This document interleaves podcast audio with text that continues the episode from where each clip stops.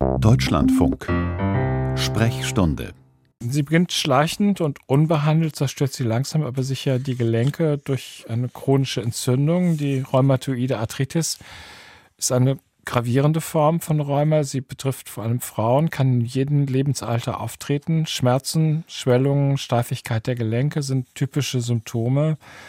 Durch die Zerstörung des Knorpels und ähm, manchmal auch des Knochens kommt es zu bleibenden Funktionseinschränkungen wie Schwierigkeiten beim Gehen oder beim Greifen. Behandelt wird die rheumatoide Arthritis oft erst dann, wenn Gelenkschwellungen und Gelenkschäden auftreten.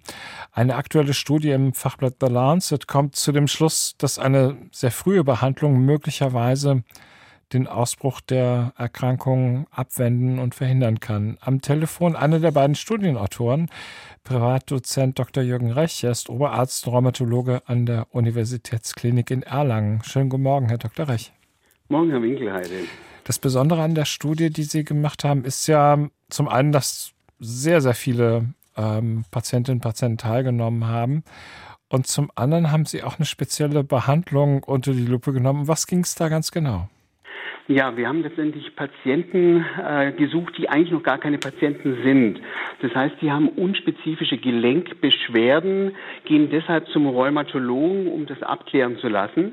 Bei dieser Abklärung sind dann letztendlich äh, zitrulierende Peptide, sogenannte Autoantikörper, gefunden worden, die äh, für die Erkrankung rheumatoide Arthritis uns anzeigen, dass hier eine rheumatoide Arthritis auftreten kann und dass diese dann auch letztendlich erosiv, das heißt schwerer verlaufen kann, als man sonst von normalen Gelenkbeschwerden ausgeht. Mhm. Wir haben diese Patienten dann zusätzlich noch eine MRT-Untersuchung der dominanten Hand gemacht und konnten hier eben ähm, eine subklinische Entzündung nachweisen, was damit gleichbedeutend war, dass der Patient in die Studie eingeschlossen werden konnte. Das heißt, das eine, der eine Faktor war Entzündung und der andere, der andere Faktor war, Sie haben Antikörper gefunden, die sich auch gegen Strukturen, sozusagen körpereigene Strukturen richten. Genau, das sind äh, letztendlich hat der Patient seine Integrität verloren. Das heißt, sein intaktes Immunsystem greift plötzlich Strukturen des eigenen Körpers an und erkennt dieses als falsch und will sich quasi hier verteidigen. Und das sind eben die Knochenstrukturen, die er hier angreift und das dann unkontrolliert letztendlich passiert. Und das wird angezeigt über diese CCP-Antikörper, die man im Blut nachweisen kann, und zwar bis zu 14 Jahre, bevor die Erkrankung auch erst ausbrechen kann. So früh? Ja, genau. Das ist so der Punkt. Aber das heißt nicht, ist nicht gleichbedeutend, dass man hier zu diesem Zeitpunkt auch behandeln würde.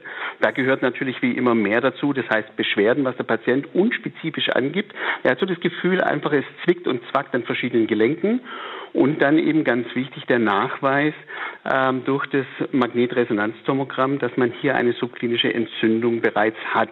Mhm. Da wissen wir wiederum, dass 70 Prozent der Patienten im nächsten Jahr tatsächlich in eine rheumatoide Arthritis übertreten können. Ja, in der Studie haben Sie aber behandelt. was, genau. war, was war der Effekt?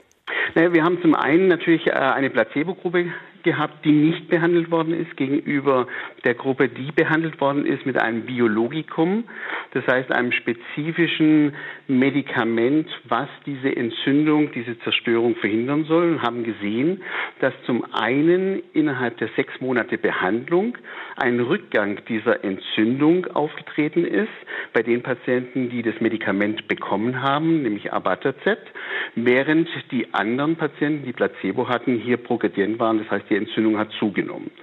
Zudem, und es waren immerhin äh, knapp 60 Prozent, die hier einen Rückgang unter Abatacept hatten, was die Entzündung angeht.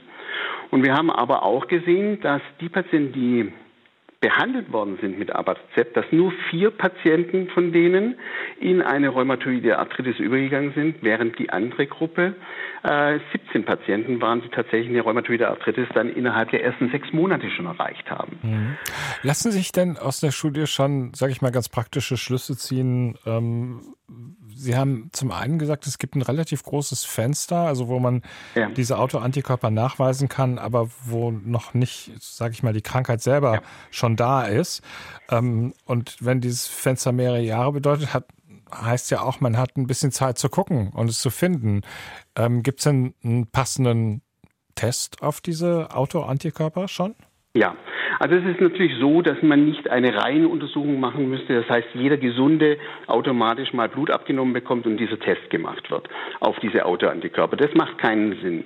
Hat ein Patient aber Beschwerden mehr als sechs Wochen im Bereich der Gelenke, dann lohnt sich auf jeden Fall, diesen Antikörpertest durchzuführen, um zu gucken, ob hier mehr dahinter steckt und wir somit natürlich sehr früh dran wären zu agieren. Sie sagten Beschwerden in Gelenken. Gibt es typische Gelenke, also wo man dann besonders auch äh, hellhörig werden sollte? Also grundsätzlich ist natürlich die rheumatoide Arthritis hat primär die Lokalisation der Fingergelenke und hier das Grundgelenk, Mittelgelenk und äh, eventuell auch die Fußgelenke. Aber bei dieser Studie war es so, dass es unspezifische Gelenkbeschwerden sind. Das heißt, es konnte auch die Schulter sein, das konnte auch das Knie sein. Wenn es mehr als sechs Wochen bestanden hat, ähm, wurden die Tests auf diese Autoantikörper, CCP-Antikörper durchgeführt. Privatdozent Dr. Jürgen Rech, Oberarzt und Rheumatologe an der Universitätsklinik in Erlangen. Ich danke Ihnen ganz herzlich für das Gespräch. Vielen Dank und schönen Tag.